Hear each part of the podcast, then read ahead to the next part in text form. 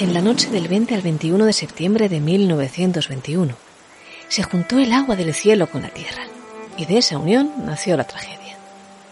Fue cuando todos dormían. Si es que el estruendo de la lluvia golpeando con saña los cristales de las ventanas dejaba a alguien dormir.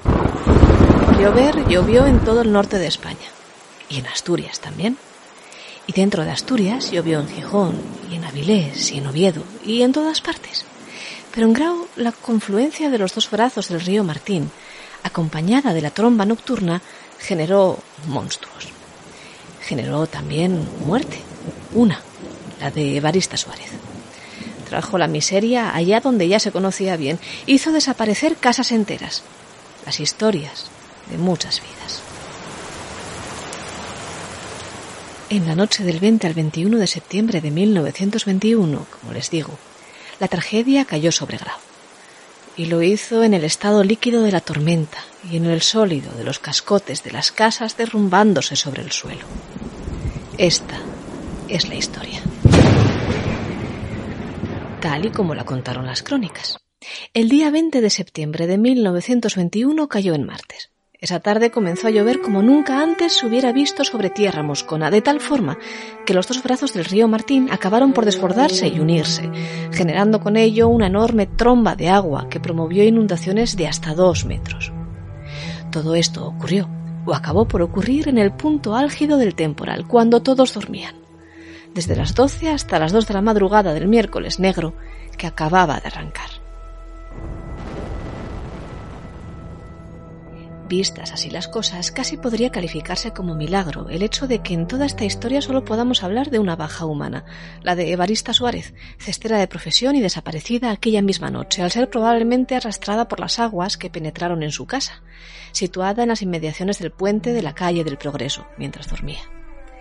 Estaba sola aquella noche. Su marido la había pasado providencialmente en Oviedo, a donde había ido a vender productos de su ganadería.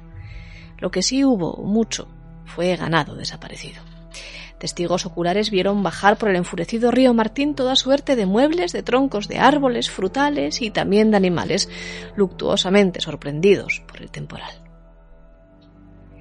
Entretanto, quienes sí permanecieron despiertos o que se despertaron por el temporal salieron a pedir auxilio a los balcones y a muchos, según cuenta el comercio del 22 de septiembre. Hubo que socorrerles haciendo uso de escaleras y de cuerdas que permitieran sobreponerse a la enorme piscina en la cual se había convertido Grau. Fue, así lo dijimos, una verdadera catástrofe, que, como siempre, acabó por afectar sobre todo a los más pobres. Aunque estos no fueron los únicos.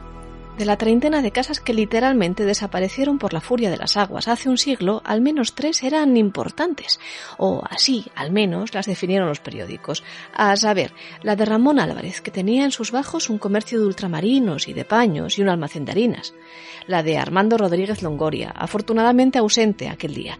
Y el chalé del Tumbayobos, es decir, de Valentín Sarasola, del cual pasando el tiempo solo nos ha quedado una piedra de las muchas en las que aquella noche se convirtió. Pero, claro, el mayor número de casas destrozadas por el temporal fue el de aquellas elaboradas con una factura más tosca, más pobre. Se hundieron seis casas, propiedad de hijos de Longoria, otras cuatro de Ramón Rodríguez Cañedo y el local de la tienda de ultramarinos de Primitivo Fernández. Y más. Muchas familias se quedaron en el más absoluto desamparo. Así lo asegura el comercio en sus primeras noticias sobre la tragedia, en las que dice que fue tan furiosa la tormenta que de las dichas 24 casas no ha quedado piedra sobre piedra. Los cimientos fueron llevados por la impetuosa corriente. Donde el desastre adquirió mayores proporciones fue en la calle del Progreso y en el barrio Nuevo. Este último estaba totalmente constituido por familias humildes. Aquella noche se calcularon en más de 3 millones de pesetas las pérdidas materiales generadas, por no hablar del susto, que fue mayúsculo. Dijimos, el espectáculo era aterrador. Hubo personas que salieron de sus casas a nado y sobre tablones. Y de ahí la miseria. Decía el comercio, cuando aún las cosas no estaban del todo claras y todavía se hablaba solo de 24 casas siniestradas, que el cuadro es más que doloroso, aterrador. Las aguas arrancaron de cimientos las modestas viviendas, no quedó un solo muro en pie, y el ajuar y los enseres y las herramientas desaparecieron en la turbulencia del río desbordado. Y ya lo saben, Cuando la realidad choca tanto contra la tragedia, lo único que nos queda es eh, la solidaridad al presidente del Consejo de Ministros, reunidos Diputación Provincial, representantes en Cortes con motivo de los enormes daños causados por los temporales que han destruido cosechas, interceptando carreteras, destruyendo puentes, inundando barrios en distintos puntos, y muy especialmente en Grado, Cornellana y algunos términos del Concejo de Salas y en líneas férreas del Vasco Asturiano, tenemos el pesar de transmitirle a vuestra excelencia que, penetrado de la inapalzable necesidad del socorro y de reparación en las vías del Estado, dispondrá en la forma inmediata que demanda la catástrofe para remediar esta desventura y levantar el espíritu público abatido por esta desgracia. Así reza la misiva firmada por Melquiades Álvarez, José Manuel Pedregal, el marqués de Teverga, el conde de Mieres, Francisco de Rueta y Ramón Prieto, solicitando auxilio económico inmediato para la villa moscona. Fue emitida enseguida, el 22 de septiembre, pero como quiera que las cosas de palacio siempre van despacio, la solidaridad llegó primero que la ayuda estatal. Y así fue que el mismo 21 de septiembre, cuando estaba aún fresca la tragedia, el propio alcalde Moscón, Manuel González Miranda, donó mil pesetas a la causa. Otras mil las dio don Policarpo Herrero y el marqués de la Vega de Anzo contribuyó con 500, así como la importante cantidad que dio Armando de las Alas Pumariño. El comercio se sumó a la iniciativa, con todos sus entusiasmos, dijimos, contribuyendo con 250 pesetas y publicando en su ejemplar del día 24 el siguiente llamamiento. Hay que socorrer a esas pobres víctimas, hundidas en la miseria por el reciente temporal. Por exigencias de humanitarismo y por el mutuo apoyo que nos debemos los asturianos, es obligación imperiosa prestar nuestra adhesión a esa empresa tan caritativa y simpática. Esta, la solidaridad tras la tragedia, es la causa de que hoy Grau sea considerada villa siempre benéfica. El atributo se lo dio el mismísimo rey, Alfonso XIII, al mismo tiempo que nombró ilustrísimo el ayuntamiento moscón. Y Grau se repuso, claro como siempre se reponen las personas o los sitios de las tragedias, a base de dejar pasar el tiempo o de dejar morir el dolor. Un dolor especialmente significativo para un grueso listado de familias recuperadas, semanas después de las inundaciones, por la publicación Asturias, revista gráfica semanal. Fueron las de Fermina, Marcelina y Ramona Arias, Carolina y Celestina Huerta, Saturnina y Francisco Suárez, Emilia Lazcano, Sebastián Vela, Carmen Alonso, una tal María a la que apodaban la Calentita, José Álvarez, Francisco Castañón, Ceferino Martínez, José y Elvira González, Ángel Patiño y la señora viuda de Lazcano.